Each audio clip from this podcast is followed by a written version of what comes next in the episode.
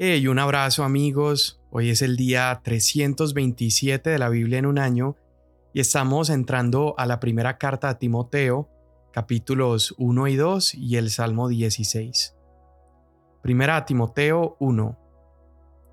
Pablo, apóstol de Cristo Jesús, por mandato de Dios nuestro Salvador y de Cristo Jesús nuestra esperanza, a Timoteo, verdadero hijo en la fe, Gracia, misericordia y paz de parte de Dios Padre y de Cristo Jesús nuestro Señor.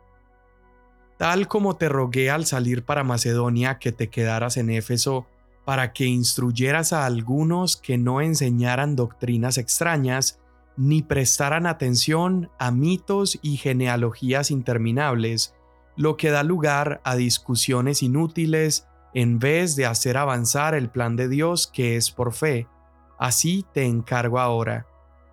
Pero el propósito de nuestra instrucción es el amor nacido de un corazón puro, de una buena conciencia y de una fe sincera, pues algunos, desviándose de estas cosas, se han apartado hacia una vana palabrería. Quieren ser maestros de la ley, aunque no saben lo que dicen ni entienden las cosas acerca de las cuales hacen declaraciones categóricas. Pero nosotros sabemos que la ley es buena si uno la usa legítimamente. Reconozcamos esto, que la ley no ha sido instituida para el justo, sino para los transgresores y rebeldes, para los impíos y pecadores, para los irreverentes y profanos, para los que matan a sus padres o a sus madres, para los asesinos, para los inmorales, homosexuales, secuestradores, mentirosos, los que juran en falso y para cualquier otra cosa que es contraria a la sana doctrina, según el glorioso Evangelio del Dios bendito que me ha sido encomendado. Doy gracias a Cristo Jesús nuestro Señor, que me ha fortalecido, porque me tuvo por fiel poniéndome en el ministerio, aun habiendo sido yo antes blasfemo, perseguidor y agresor. Sin embargo, se me mostró misericordia porque lo hice por ignorancia en mi incredulidad. Pero la gracia de nuestro Señor fue más que abundante con la fe y el amor que se hallan en Cristo Jesús. Palabra fiel y digna de ser aceptada por todos. Cristo Jesús vino al mundo para salvar a los pecadores, entre los cuales yo soy el primero. Sin embargo, por esto hallé misericordia, para que en mí, como el primero, Jesucristo demostrara toda su paciencia como un ejemplo para los que habrían de creer en Él para vida eterna. Por tanto, al Rey eterno, inmortal, invisible, único Dios, a Él sea honor y gloria por los siglos de los siglos. Amén. Esta comisión te confío, hijo Timoteo, conforme a las profecías que antes se hicieron en cuanto a ti, a fin de que por ellas pelees la buena batalla, guardando la fe y una buena conciencia que algunos han rechazado y naufragaron en lo que toca a la fe. Entre ellos están Himeneo y Alejandro, a quienes he entregado a Satanás para que aprendan a no blasfemar. Exhorto pues ante todo que se hagan plegarias, oraciones, peticiones y acciones de gracias por todos los hombres, por los reyes y por todos los que están en autoridad, para que podamos vivir una vida tranquila y sosegada con toda piedad y dignidad. Porque esto es bueno y agradable delante de Dios nuestro Salvador, el cual quiere que todos los hombres sean salvos y vengan al pleno conocimiento de la verdad porque hay un solo Dios y también un solo mediador entre Dios y los hombres, Cristo Jesús hombre, quien se dio a sí mismo en rescate por todos, testimonio dado a su debido tiempo, y para esto yo fui constituido predicador y apóstol. Digo la verdad en Cristo, no miento, como maestro de los gentiles en fe y verdad. Por tanto, quiero que en todo lugar los hombres oren levantando manos santas, sin ira ni discusiones. Asimismo, que las mujeres se vistan con ropa decorosa, con pudor y modestia, no con peinado ostentoso, no con oro o perlas o vestidos costosos, sino con buenas obras, como corresponde a las mujeres que profesan la piedad. Que la mujer aprenda calladamente con toda obediencia. Yo no permito que la mujer enseñe ni ejerza autoridad sobre el hombre, sino que permanezca callada. Porque Adán fue creado primero, después Eva, y Adán no fue el engañado, sino que la mujer, siendo engañada completamente, cayó en transgresión. Pero se salvará engendrando hijos si permanece en fe, amor y santidad con modestia. Salmo 16 Protégeme, oh Dios, pues en ti me refugio. Yo dije al Señor, Tú eres mi Señor, ningún bien tengo fuera de ti. En cuanto a los santos que están en la tierra, ellos son los nobles en quienes está toda mi delicia. Se multiplicarán las aflicciones de aquellos que han corrido tras otro Dios. No derramaré yo sus libaciones de sangre, ni sus nombres pronunciarán mis labios. El Señor es la porción de mi herencia y de mi copa, tú sustentas mi suerte. Las cuerdas me cayeron en lugares agradables, en verdad es hermosa la herencia que me ha tocado. Bendeciré al Señor que me aconseja. En verdad en las noches mi corazón me instruye. Al Señor he puesto continuamente delante de mí, porque está a mi diestra, permaneceré firme. Por tanto mi corazón se alegra y mi alma se regocija. También mi carne morará segura, porque tú no abandonarás mi alma en el Seol ni permitirás que tu santo sufra corrupción. Me darás a conocer la senda de la vida. En tu presencia hay plenitud de gozo. En tu diestra hay deleites para siempre. Amén. En 1 Timoteo, Pablo le está escribiendo a quien no solamente es su colaborador, pero es como un hijo, como un hermano menor, es un discípulo suyo. Y Timoteo viajaba seguido con Pablo como parte de su equipo en el ministerio, entonces Pablo lo conocía muy bien. Y esta es una carta personal y como la mayoría de las cartas de Pablo comienza con un saludo, luego un agradecimiento o oración, pero en primera Timoteo y luego también lo veremos en Tito, Pablo pasa inmediatamente de dar un saludo a la razón por la que está escribiendo y aquí él está animando a Timoteo a que permanezca en Éfeso para enfrentar a falsos maestros. Estos falsos maestros, dice Pablo, que no tienen una fe sincera ni un amor sincero y que además no comprenden realmente la ley ni la sana doctrina. Luego Pablo empieza a agradecer a Dios porque Él ha sido tan misericordioso, incluso con Él, quien es el principal pecador. Es interesante que Pablo contraste toda la misericordia de Dios poniéndose él mismo como el primero de los pecadores. Él acá cuenta brevemente su testimonio personal para mostrar cómo él fue transformado y también para recalcar la verdad y el poder del Evangelio. Y después de mostrar eso que Dios ha hecho en su vida personal, Pablo reitera esta encomienda que le está haciendo a Timoteo y las primeras instrucciones que le dice a este joven pastor básicamente es protege el Evangelio. Éfeso era una ciudad que estaba llena de paganismo, había mucha inmoralidad sexual, mucha idolatría, y debido a todos esos desafíos que este joven pastor estaba enfrentando, la mayor preocupación que Pablo tenía era decirle a Timoteo que evitara que gente enseñara doctrinas falsas. Por eso eh, decimos que le pide que defienda el Evangelio. Y la instrucción es clara, es enfócate en todo lo que aleje a las personas del Evangelio, ya que si perdemos el Evangelio, entonces perdemos todo. Y aunque hay muchos otros problemas que afectan a la iglesia, por ejemplo, la falta de oración, falta de liderazgo, falta de compromiso con la misión de Dios, Pablo va a abordar todos esos temas en su momento, pero principalmente comienza diciéndole a Timoteo que proteja y defienda el Evangelio. Y la manera en la que protegemos el Evangelio es a través de cómo usamos la palabra de Dios, específicamente su ley. Y Pablo aquí le muestra a Timoteo cómo no debemos usar la ley de Dios y cuáles son las consecuencias de usar mal la ley. Por ejemplo, no debemos agregarle demandas a la ley.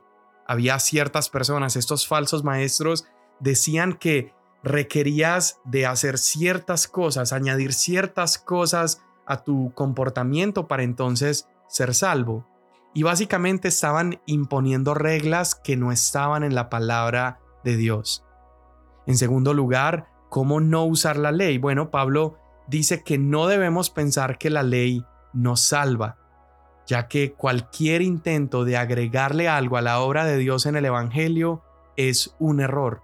Y Pablo también apunta al uso correcto de la ley. Él demuestra cómo la ley tiene la función de frenar el pecado en la vida del que recibe la ley. Por eso Pablo dice que la ley no es para los justos, sino para los sin ley y desobedientes. A pesar de que no vivimos conforme a la ley, la ley sí tiene esta tarea de mostrarnos cuál es el estándar, pero exhibe a su vez la necesidad que tenemos de un Salvador.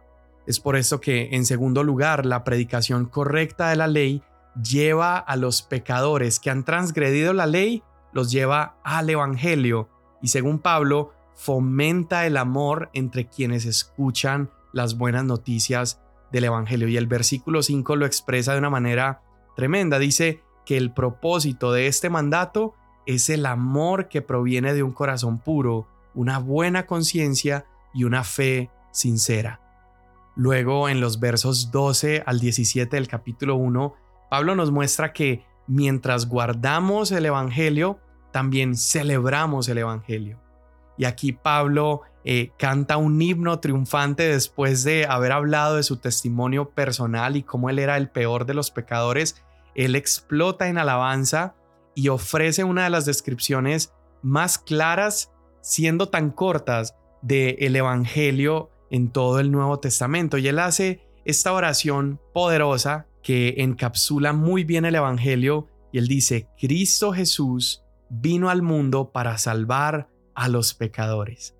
Y aquí solamente con esta frase podríamos aprender un montón sobre el Evangelio, sobre la gracia de Dios y sobre su gloria, ya que vemos que Jesús realmente su origen no está en Belén. Jesús ya existía como la segunda persona de la Trinidad. Jesús es el Hijo eterno de Dios y él preexiste con Dios y estaba con el Padre y el Espíritu antes de la fundación del mundo. Vemos que Jesús lleva este acto de gracia suprema cuando viene al mundo como un bebé naciendo en Belén. Es decir, aquel que estaba antes con el Padre en gloria, se viste de carne humana y viene a nosotros. Pero ¿para qué vino Jesús? Bueno, Pablo lo dice, para salvar a los pecadores. Él viene para vivir la vida que nosotros no podíamos vivir y morir la muerte que nosotros merecíamos morir. Y de esa manera, cuando Él resucita victorioso sobre los enemigos que no podíamos vencer, que es el pecado y la muerte, nos otorga una victoria eterna. Y mira cómo Pablo toma ese mensaje y él dice que esto no es como esos mitos y especulaciones de los falsos maestros. Él dice en 1 Timoteo 1:15, esto es digno de confianza y merece plena aceptación. Es decir, esta verdad que Jesús vino al mundo a morir por los pecadores es una realidad y es innegable. Pablo mismo es un ejemplo precioso de esta gracia de Dios. Vemos que es una gracia incondicional porque en el mismo ejemplo de Pablo no había nada en Pablo que lo acercara a Dios. La salvación de Pablo tuvo su origen en Dios y solamente en Dios. Y lo mismo es cierto para ti y para mí. Tú y yo no hemos sido salvos en base a ninguna condición en nosotros, sino que somos salvos únicamente por la gracia soberana de Dios. Su gracia es incondicional. Y esta gracia no solamente nos muestra el amor y el corazón de Dios, pero también es una gracia que nos debe llevar a alabar a Dios. Mira cómo Pablo respondió a la gracia de Dios en el verso 17. Él dice, al Rey eterno, inmortal, invisible, al único Dios, sea honor, gloria por los siglos de los siglos. Amén. Pablo no se ha acostumbrado a la gracia de Dios, al contrario, él está tan abrumado por esa gracia y misericordia que recibe del Rey Jesús que lo lleva a adorar en medio de las palabras que le escribe a Timoteo. Y luego Pablo le da una última exhortación en este capítulo y le dice, lucha por el Evangelio. Él le dice a Timoteo que él debe combatir por el bien de la verdad. Y aquí Pablo menciona a Himeneo y Alejandro, quienes son algunos de estos falsos maestros en Éfeso y estos hombres que se han apartado del Evangelio. Y podríamos preguntarnos, bueno, ¿cómo podemos cuidar el Evangelio? ¿Cómo celebramos el Evangelio y cómo luchamos por el Evangelio? Bueno, creo que la respuesta la vemos en el capítulo 2, cuando Pablo comienza instruyendo a orar, porque inmediatamente después de darle estas instrucciones a Timoteo, él le dice, Así que yo les recomiendo que ante todo hagan plegarias, oraciones y acciones de gracia. Entonces necesitamos ser hombres y mujeres de oración. Y el motor para nosotros vivir en oración lo vemos también aquí en el capítulo 2 de los versos 3 al 6. Pablo dice que es bueno y agradable a Dios, ya que Dios quiere que todos sean salvos y lleguen a conocer la verdad porque solamente hay un mediador entre Dios y los hombres, que es Jesucristo hombre, quien dio su vida en rescate por todos. Esta debe ser nuestra motivación a la oración y también a cuidar el Evangelio, celebrar el Evangelio y luchar por el Evangelio. Y la motivación es la pasión de Dios por el mundo. Pablo dice, hay un solo Dios y un solo mediador entre Dios y los hombres, y aquí vemos tantas verdades. Vemos que existe un solo Dios que es merecedor de toda adoración y, merecedor del honor de todas las personas. No existe otro que sea digno de recibir la gloria de toda la humanidad. Pero además de esto, este Dios, para hacer posible la adoración de la humanidad, ha enviado a Jesús, que es el único mediador entre Dios y los hombres.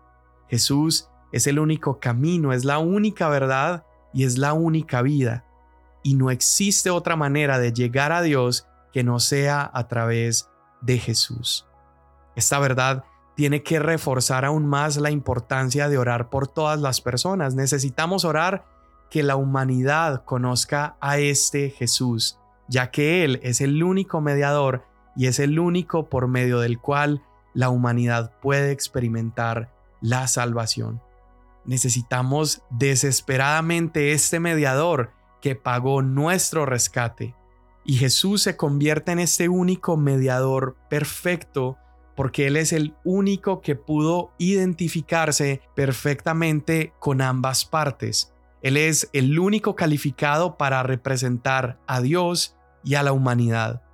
Él puede identificarse con Dios porque Él es Dios, Él es divino y es completamente Dios pero al mismo tiempo está plenamente capacitado para identificarse con la humanidad, ya que él mismo es un hombre, y por eso él puede reunir a Dios y a los hombres.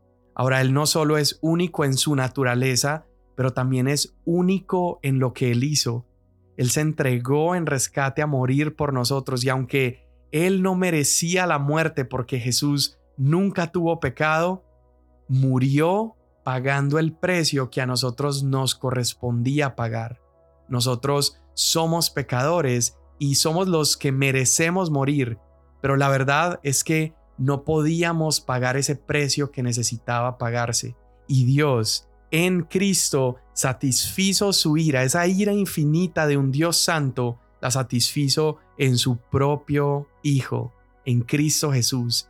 Y de esa manera Dios toma el pago completo del pecado sobre sí mismo y a raíz de eso nos rescató del pecado y de la muerte. Es por eso que tenemos un Salvador. Es por eso que Él es el único mediador y es también por eso que tú y yo deberíamos orar constantemente para que la humanidad, nuestros vecinos, nuestros familiares, parientes, puedan encontrar a este único mediador que es Cristo Jesús. Dios, hoy te damos tantas gracias por el tremendo regalo que tenemos en Jesús. Gracias por su sacrificio que nos ha acercado a ti. Gracias porque Él es el único mediador. Mis buenas acciones, mis buenas intenciones no son un mediador entre tú y yo, sino solamente Jesús. Y hoy doy gracias por eso. Yo te pido, Señor, que nos ayudes a defender el Evangelio, a celebrar el Evangelio y todo esto teniendo en mente que tu deseo es que toda la humanidad se salve y lleguen a conocer plenamente a Cristo Jesús, el mediador. Te pedimos que nos ayudes a atesorar esta palabra en nuestro corazón en este día y a vivir conforme a esa verdad. Amén. Mañana nos vemos.